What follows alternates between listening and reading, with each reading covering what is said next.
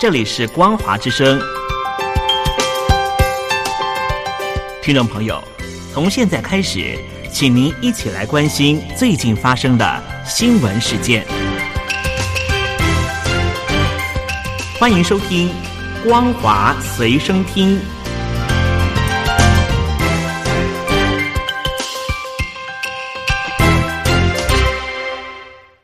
各位听众朋友，您好，欢迎收听今天的《光华随身听》，我是老谷。首先带你关心中共“一带一路”的倡议，导致许多国家因为还不起债务而将港口、机场等设施租借给中共。斯里兰卡汉班托塔港是最经典的例子。根据日本媒体的报道，中共正加紧对斯里兰卡的战略控制，向这个债务产生的南亚国家再提供五亿美元的贷款。势必又将加深对其经济还有内政的掌握力道。近年来，中共在全球大力推广“一带一路”，引发西方国家谴责，并指称中共是扩大全球影响力的债务陷阱外交。中共借由“一带一路”，使合作国家透过向中共借款来支付大陆承包商的工程，建造合作国无法负担的基础设施项目。当合作国无法偿还债务时，中共就会趁机掠夺其战略资源。分析指出，斯里兰卡是一带一路的重点攻坚国家，该国向中共借贷数十亿美元，用于基础建设，导致债主高台。而由于无力偿付，斯里兰卡二零一七年不得不将南部具有战略意义的汉班托塔港以及周边一万五千英亩的土地转租给中共九十九年。这个例子引起全球对“一带一路”倡议的防范。根据报道指出。寻求中共支持，并非斯里兰卡的不寻常举动，但鉴于问题的严重性，斯里兰卡必须在十二个月内减少外汇储备，来偿还八十亿美元的外债。但如今却又传出科伦坡港也可能会发生类似的状况，拱手相让，自然引起当地的人民更多不满。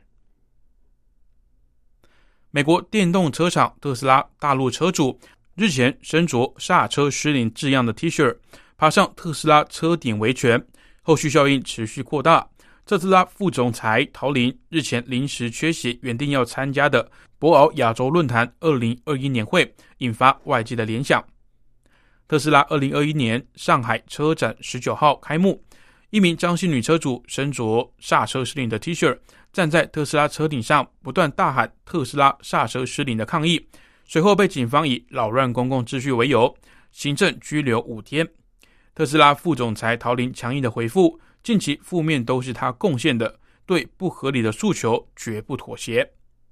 而中共的官媒、党政机构日前也密集发起宣传攻势，口径一致的指责特斯拉。新华社发文抨击特斯拉回应傲慢，并称汽车企业如果店大欺客，应该就要被加强监管。还宣称，不论哪一家车企，都需要对中国大陆市场有敬畏之心。在中共发动的强大压力下，特斯拉日前深夜也发表声明，宣称已经成立专门处理小组，专事专办，积极配合调查。与此同时，副总裁陶林原定出席昨天的打造安全可控的产品供应链论坛，以及英特尔大陆区总裁杨旭等嘉宾同场共议，但他都没有现身，也没有参与线上会议。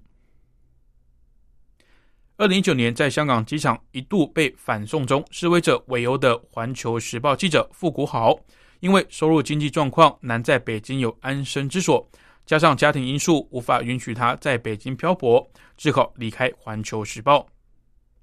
傅国豪辞职的消息是由他的父亲傅成学透过中国社交以及媒体平台今日头条的账号在日前所发布。傅成学指出。年已三十的傅国豪，目前的收入以及经济状况很难在北京有一间属于自己的安身之所。加上年逾花甲的父母亲状况，也无法允许这个独子在北京漂泊。对父母的眷顾以及牵挂，是他最重的心病。二零一九年八月十三号，傅国豪以环球时报记者身份在香港机场采访，因一度自称观光客遭到反送中示威者起疑而被围殴，反而让他在中国境内声名大噪。返国后一度成为焦点人物。至于带头殴打他的两男一女共三名示威者，今年一月被香港法院判处四年三个月至五年半的徒刑。中国官方发布，四月二十一号新增新冠肺炎疾病确诊病例六例，都是境外一路。另外新增在上海的两例境外一路疑似病例。根据中国国家卫健委官网，四月二十一号，三十一个省以及新疆生产建设兵团报告新增确诊病例六例，均为境外一路病例。其中广东两例，天津一例，上海一例，湖北一例，云南一例。新增疑似病例两例，均为上海的境外输入病例。境外一路现有确诊病例为两百四十六例，疑似的病例三例，累计确诊病例五千五百四十九例。新增无症状感染者十六例，均为境外一路，还在观察中的无症状感染者三百一十例。接着带领关心国际新闻，联合国缅甸人权问题特别调查员安德鲁斯今天表示。缅甸军政府镇压反政变的抗议民众，已经造成将近二十五万人流离失所。今年二月一号，军方发动政变，罢黜文人政府翁山书记，缅甸各地掀起大规模示威抗议潮。军政府镇压反政变抗争的手段也日趋残暴。根据当地人权团体统计，至少有七百三十八人因此而丧生，而且有三千三百人沦为政治犯，而且在监狱里饱受折磨。安德鲁斯在推特发文表示：“这些骇人听闻还在缅甸持续发生中，全球务必立即展开行动，应应这起人道灾难。”加州大学洛杉矶分校近日公布一项调查研究，显示过去一年在疫情的笼罩之下，洛杉矶人认为受到最严重的影响是学童的教育。这项每年一次的生活品质指标调查。今年三月，访问了一千四百多名的洛杉矶郡居民，发现过去一年在疫情下，洛杉矶人在财务、健康以及学童教育等层面都受到疫情影响最为显著。各项疫情下的生活品质，孩童教育是最令人忧心的项目。家中拥有五到十八岁学童以及青少年的家长里，有四分之三觉得孩子不论在社交活动或是课业上。都因为使用网络上课或是长期隔离在家而受到严重的伤害。跟去年同时期的调查相比，十八岁到四十九岁这个年龄层的洛杉矶居民，比起年长者对于生活品质的评分更低。调查显示，年轻人在疫情下感受到更多焦虑、愤怒，而且对未来逐渐失去信心。美军战略司令部本周警告议员，中国正在研发新一代的核能设施。可以大量生产用于制造核武的钚元素。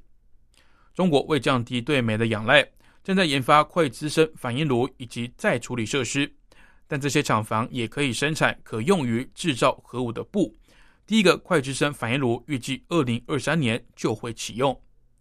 战略司令部司令理查昨天表示，有了这个反应炉，就有非常大的武器级钚来源可供使用，更可以大幅提升扩张核子的能力。也将改变中国军事选项的上限。根据报道，虽然目前没有证据显示中国想把可能生产的布用于武器上，但由于北京未来十年的核弹头数目将预计从目前的两百枚增加将近一倍，各界的担心也将跟着与日俱增。好的，以上是本节光华水能的内容，感谢您的收听，这里是光华之声，我是老谷。